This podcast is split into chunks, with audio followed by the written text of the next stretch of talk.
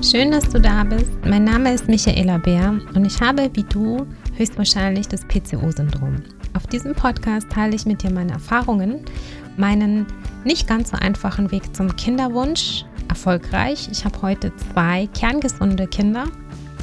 Ich bin keine Ärztin, bitte bedenke das, halt immer Rücksprache mit deiner Gynäkologin.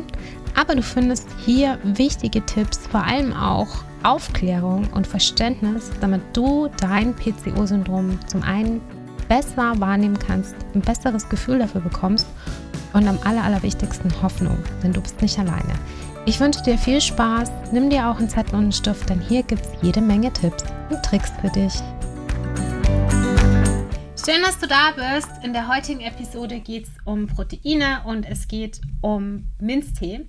Ich habe ja beides ungefähr ein Jahr lang ausprobiert und genommen und möchte mit dir jetzt ein bisschen Erfahrungswerte teilen. Aber im ersten Step geht es mir vor allem um Aufklärung, weil ich das Gefühl habe, dass das mit den Proteinen und dem Minztee immer noch nicht ganz so klar ist, warum das für uns gut ist, wie wir es einnehmen können, für wen es geeignet ist. Und ich glaube, dass das nochmal ganz wichtig ist zu verstehen, bevor du mit einer Einnahme startest und bevor du dann sagst, okay, äh, wo kann ich es kaufen, was kann ich kaufen, ähm, wie muss ich es nehmen. Es gibt dazu auch schon einen Beitrag bei mir im Profil zum Thema Minztee, den kannst du bestimmt auf jeden Fall mal angucken, wenn du vorhast, es zu nehmen und wenn du vor allem schon festgestellt hast, für dich das Richtige ist. Aber das Thema Proteine, glaube ich, ist noch nicht ganz klar und ich wollte das mal aufgreifen, wieso Proteine besonders für uns Frauen, die PCOS haben, wichtig sein kann. Ich weiß nicht, welche Form von PCOS du hast. Es gibt unterschiedliche Trigger, es gibt unterschiedliche Ausprägungen. Kein PCOS ist gleich. Das nochmal von der Weg. Es gibt ganz viele verschiedene Symptome und es ist wichtig, dass du deine Trigger kennst. Das mal ganz am Anfang gesagt. Ich habe auch einen Beitrag bei mir. Ich verlinke den hier auch nochmal für die, der die unterschiedlichen Formen der PCOS-Ausprägungen näher erklärt. Und da kannst du auch so ein paar Tests machen, dich selber auch fragen und je nachdem, was da rauskommt, in Tendenzen erkennen, welcher Typ du bist. Ich kenne vier unterschiedliche Typen, die mir jetzt bekannt sind. Und ich weiß, dass ich zum Beispiel der Typ bin, der durch Entzündungen PCOS hat. Das heißt, ich habe in meinem Körper immer Entzündungsherde. Das äußert sich beispielsweise in Rückenschmerzen, in Form von Rückenschmerzen. Das kann aber auch Akne sein. Ähm, kann Verspannungen sein. Das kann sein, dass man ganz oft erkältet ist, sich immer wieder was einfängt, ein geschwächtes Immunsystem so ein bisschen hat. Also nicht extrem jetzt Immunschwäche oder so. Könnte sein, muss aber nicht. Aber dass man natürlich ein bisschen empfänglicher ist als die anderen, sage ich jetzt mal. Und es gibt noch ein paar andere Arten und Trigger, aber das soll jetzt nicht hauptsächlich darum gehen. Dann guck dir auf jeden Fall nochmal den Beitrag an, der ist hier, wie gesagt, verlinkt. Ich bin über Proteine gestolpert vor vier Jahren, das erste Mal. Da habe ich gerade eine Phase gehabt, wo ich ganz, ganz ähm, viel auch auf vegane Ernährung gesetzt habe. Und ich habe gleichzeitig auch versucht, den Körper durch verschiedene Ernährungsformen, wie zum Beispiel basische Ernährung, zu entgiften. Ich habe das sehr lange probiert. Das war für mich aber nichts, was ich regelmäßig machen möchte. Also Basenessen ist, ähm, ich weiß gar nicht, ob es überhaupt langfristig empfohlen ist, sehr aufwendig. Ich will das jetzt auch nicht im Detail erklären, aber es sind ganz, ganz viele Lebensmittelgruppen, die du nicht essen darfst. Und damit hatte ich auch das erste Problem, woher bekomme ich meine Proteinquelle? Also bevor du dir Gedanken darüber machst, okay, ähm, darf ich, soll ich, möchte ich Proteine überhaupt zu mir nehmen, ist es ganz wichtig, dass du entscheidest, ob du oder dass du für dich selber klärst, bist du Veganer, bist du vegetarisch oder isst du alles? Weil Proteinpulver, wenn wir jetzt über die Pulverform sprechen, die natürlich am einfachsten ist ähm, zu verwenden, dann gibt es unterschiedliche und die meisten davon, die du jetzt auch in bekannten Drogeriemärkten zum Beispiel findest, sind auf Basis von tierischen Proteinen hergestellt. Unter anderem zum Beispiel von Kühen. Ähm, gibt es unterschiedliche Herstellungsmethoden, aber es gibt sehr, sehr viele tierische Produkte. Und da ist es wichtig zu wissen, wenn du eine Lebensmittelunverträglichkeit hast, zum Beispiel, und du kannst, reagierst extrem auf Milchprodukte, hast da zum Beispiel Durchfälle oder hast ähm, Magenschmerzen, nachdem du ein Glas Milch getrunken hast oder Joghurt gegessen hast oder ähm, äh, Quark oder sowas, dann kann es sein, dass eine Laktoseintoleranz sogar vorliegt und dann solltest du das meiden. Wenn du sagst, ich möchte sowieso auf tierische Produkte im weitesten Sinne verzichten, dann kann ich dir empfehlen, dass du Proteine nicht in Form von Soja zu dir nimmst. Das ist auch nochmal wichtig zu wissen, weil Soja ist ein sogenanntes Phytohormon. Was ist das schon wieder? Phytohormone sind Lebensmittel, die aus der Gruppe der Pflanzen kommen. Das können sowohl Kräuter sein als auch Gemüse und Obst zum Beispiel. Und die haben im Körper eine hormonell ähnliche Wirkung. Das bedeutet, dass sie sich auswirken auf bestimmte Hormone, die wir produzieren, zum Beispiel Östrogen, zum Beispiel Testosteron, zum Beispiel Progesteron. Und je nachdem, wie viel du konsumierst und wie dieses Lebensmittel verarbeitet ist, hat es eine starke, schwache oder mittlere Wirkung auf deinen Hormonhaushalt. Es gibt bestimmte ähm, Studien, ich müsste jetzt mal googeln, welche genau ähm, ich zuletzt gelesen habe, aber wenn ich sie finde, werde ich sie mit hereinpacken, die belegt haben, dass Frauen, die PCOS haben oder andere hormonelle Störungen, empfindlich reagieren auf Soja. Was heißt jetzt diese Information? Es bedeutet jetzt nicht, dass du Soja komplett ausklammern solltest, sondern wenn du es probierst und viel Soja konsumierst in Form von Shakes, in Form von Proteinpulver und du merkst, hoppla, seitdem ich diese Shakes trinke, esse, merke ich, dass meine Haut wieder unreiner wird oder ich merke, dass mein Zyklus wieder länger wird oder ich merke, dass ich auf einmal keine Eisprünge mehr habe. Wie stellst du das fest? Ich sag's immer wieder, Ernährungstagebuch. Du kannst es nur nachvollziehen, indem du festhältst, was du gegessen hast. Und ich glaube auch, dass du zu der Kategorie Menschen gehörst wie ich, die teilweise abends gar nicht mehr wissen, was habe ich eigentlich alles gegessen tagsüber. Das fällt dann schon schwer, abends nochmal sich zu überlegen, was war da eigentlich alles ähm, auf meinem Teller. Und noch schwerer wird es, wenn ich die ganze Woche rekapitulieren muss. Das ist wirklich nicht gerade leicht. Deshalb empfehle ich, dass du dir entweder eine App runterlädst oder PDF benutzt oder ähm, selber anfängst, ein Tagebuch zu schreiben mit den Sachen, die du gegessen hast.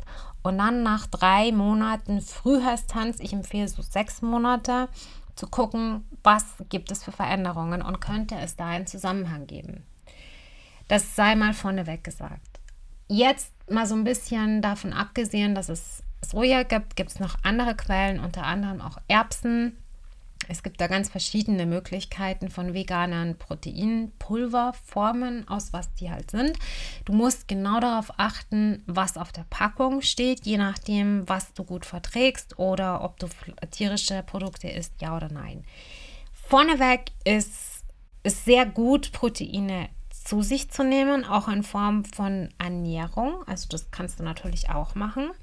Proteine sind unter anderem auch in ähm, bestimmten Gemüsesorten, im Obst drinnen, ähm, Hülse, Hülsenfrüchten. Also es gibt ganz, ganz viele unterschiedliche ähm, Nahrungsmittel, wo das drinnen ist. Da musst du auf jeden Fall mal in eine Liste gucken. Da gibt es auch Listen zu proteinreichen Nahrungsmitteln. Es gibt Hülsenfrüchte, Nüsse, Samen, Vollkornprodukte. Also es gibt ganz, ganz, ganz viele die du auch essen kannst, uh, unabhängig jetzt davon, ob du ähm, das als Pulver zu dir nehmen wirst oder nicht. Was macht Protein überhaupt oder was machen Proteine überhaupt? Das Hauptproblem, das viele haben, die PCOS haben oder erkrankt sind am PCOS-Syndrom, ist der Stoffwechsel. Und zwar, dass der sehr, sehr lang, langsam ist. Es ist ja eine Stoffwechselerkrankung. Und durch diesen langsamen Stoffwechsel, den wir haben, nehmen wir sehr schnell zu. Dadurch ist, haben wir auch ein Problem mit der Insulinresistenz unter anderem oder überhaupt mit dem Insulin in unserem Körper. Der Körper benötigt mehr Energie, um Proteine abzubauen, als zum Beispiel Kohlenhydrate oder Fette. Das ist ziemlich gut, weil ähm, das bedeutet, dass der Körper mehr Kalorien verbrennt, um Proteine zu verdauen und um die zu verstoffwechseln. Da gibt es einen bestimmten Begriff dafür, das heißt thermischer Effekt. Ähm, eine proteinreiche Ernährung kann also den Stoffwechsel ankurbeln und kann auch dazu beitragen, dass dein Kalorienverbrauch sich erhöht und du deshalb vielleicht sogar in ein Defizit rutscht. Natürlich bringt es jetzt nichts, wenn du morgens einen Proteinshake trinkst, mittags eine Pizza isst, das ist auch klar. Aber wenn du das gut kombinierst, kann es schon dazu führen, dass du viel, viel schneller und viel, viel, ich sage jetzt mal, effizienter die Nahrung verarbeitest und sie da auch hinkommt, wo sie hin soll.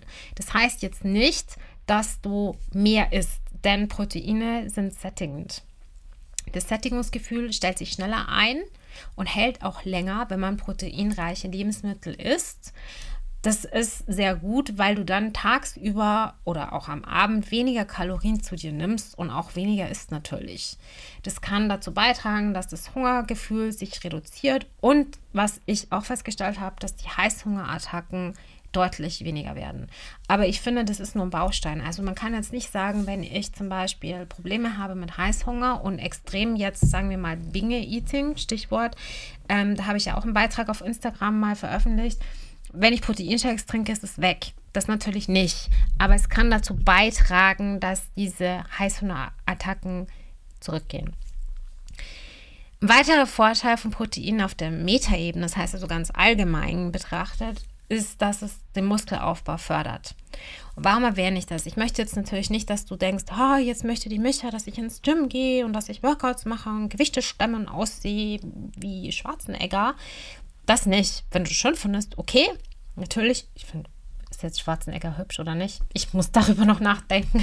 Vielleicht eine jüngere Version von ihm, aber jetzt finde ich ihn nicht attraktiv. Aber ähm, davon abgesehen, wenn du selber sagst, okay, ich möchte an meiner Körperfigur was verändern, ich möchte fester zum Beispiel aussehen, dann ist Muskelaufbau ein Thema.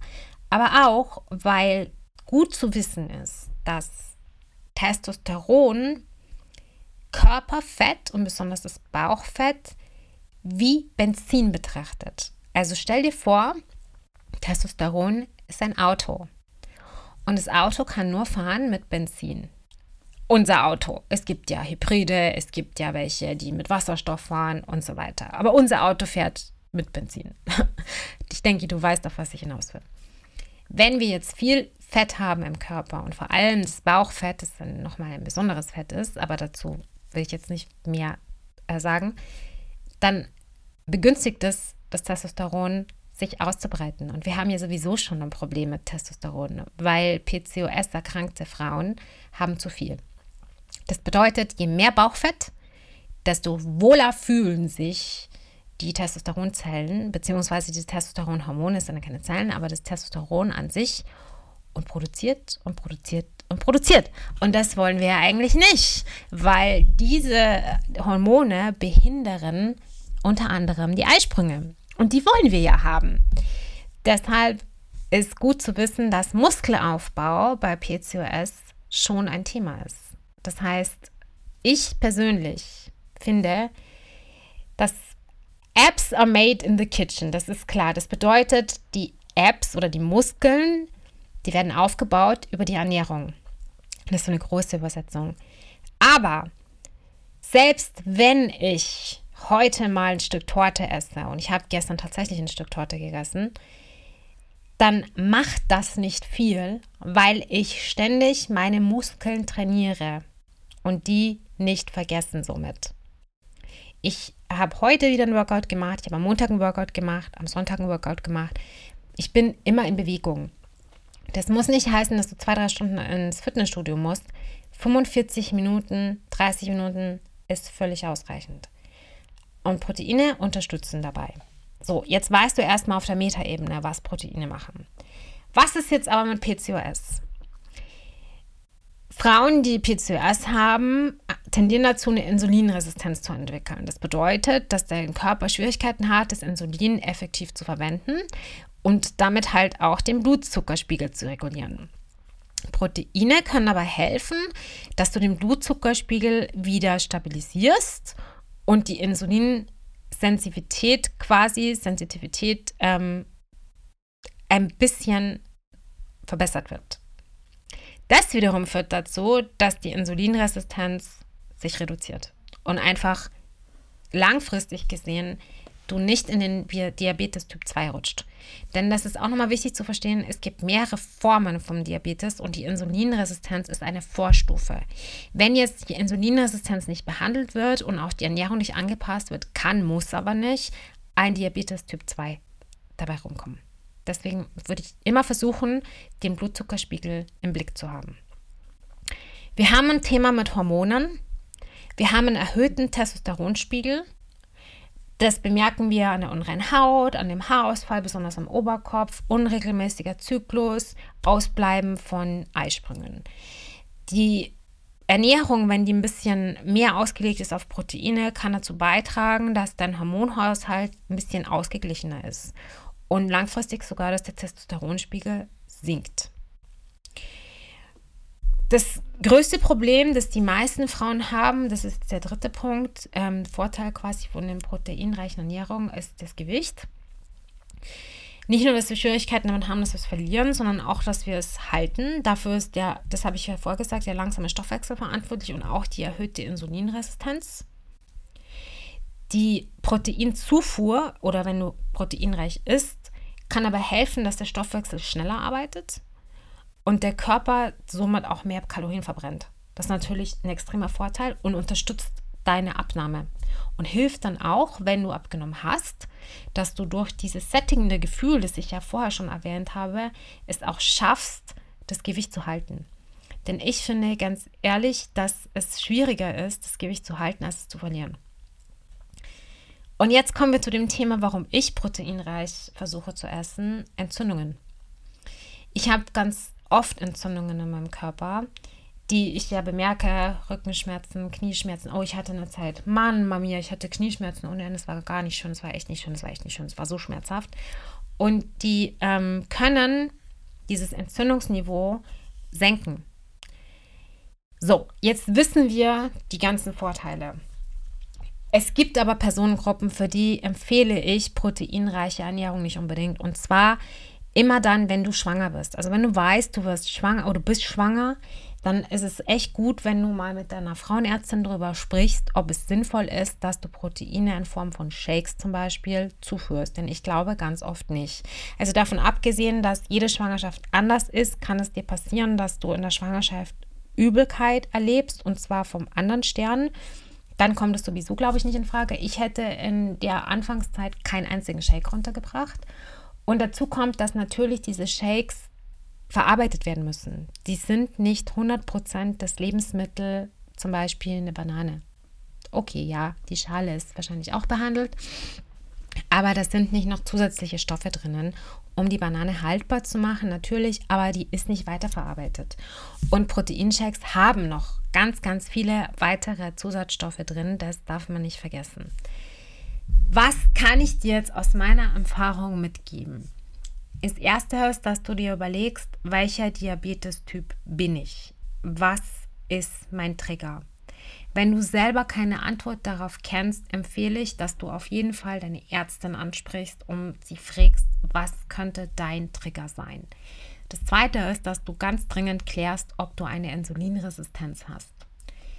Drittens, führe ein Tagebuch, ein Ernährungstagebuch. Das ist super wichtig, damit du weißt, wie du zum Beispiel einen Proteinshake verträgst und ob diese Shake-Lösung für dich das Richtige ist. Apropos trinken, hier ist mein Kaffee, der inzwischen kalt ist. Jetzt muss ich da einen Schluck nehmen. So, der ähm, nächste Punkt ist, den ich dir ins Herz lege, ist, dass du die Produkte, die du nimmst, prüfst. Ich mache dir jetzt hier gerne den Link rein von einem Shakepulver, das ich benutze. Aber ich sage vorneweg, ich würde damit sehr sensibel umgehen.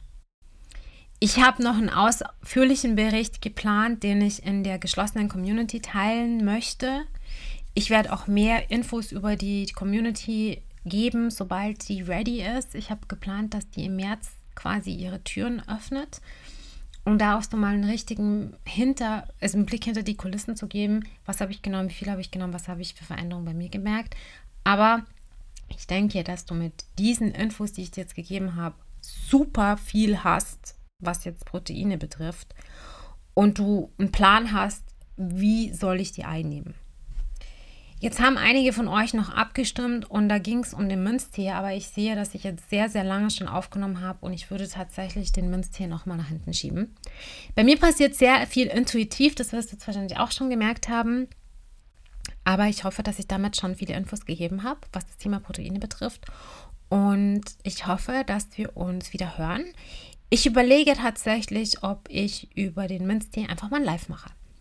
Dann hätten wir das nämlich auch abgearbeitet. Insofern wünsche ich dir eine schöne restliche Woche und teile mir doch gerne mal deine Erfahrungen zum Thema Proteine, Proteinpulver und überhaupt zum dem ganzen Thema. Ich freue mich immer, wenn ich einen Austausch bekomme mit anderen Frauen, die PCOS haben und ähnliche Sachen versuchen, die ich versuche. Beachte wie immer, ich bin weder Ärztin noch ähm, Medizinerin. Ich kann dir nichts raten. Das ist ein reiner Erfahrungsbericht. Wenn du da Fragen hast, am besten Ernährungsberaterin fragen, am besten die Ärztin fragen, am besten immer Menschen fragen in deinem Umfeld, die sich damit auch spezialisiert die sich darauf auch spezialisiert haben und auskennen. Und ansonsten folg mir auf jeden Fall auf Instagram. Lass uns im Austausch kommen. Schreib mir gerne privat. Und wenn du dich dann für die geschlossene Community interessierst, dann kannst du mich auch gerne anschreiben. Da kriegst du Infos von mir, wie das Ganze abläuft, für wen es geeignet ist und ja, was losgeht. Denn ich freue mich dann tierisch drauf. Ich bin gerade schon in den letzten Zügen der Fertigstellung. Ansonsten wünsche ich dir noch einen wunderbaren Tag. Bis bald, deine Michaela.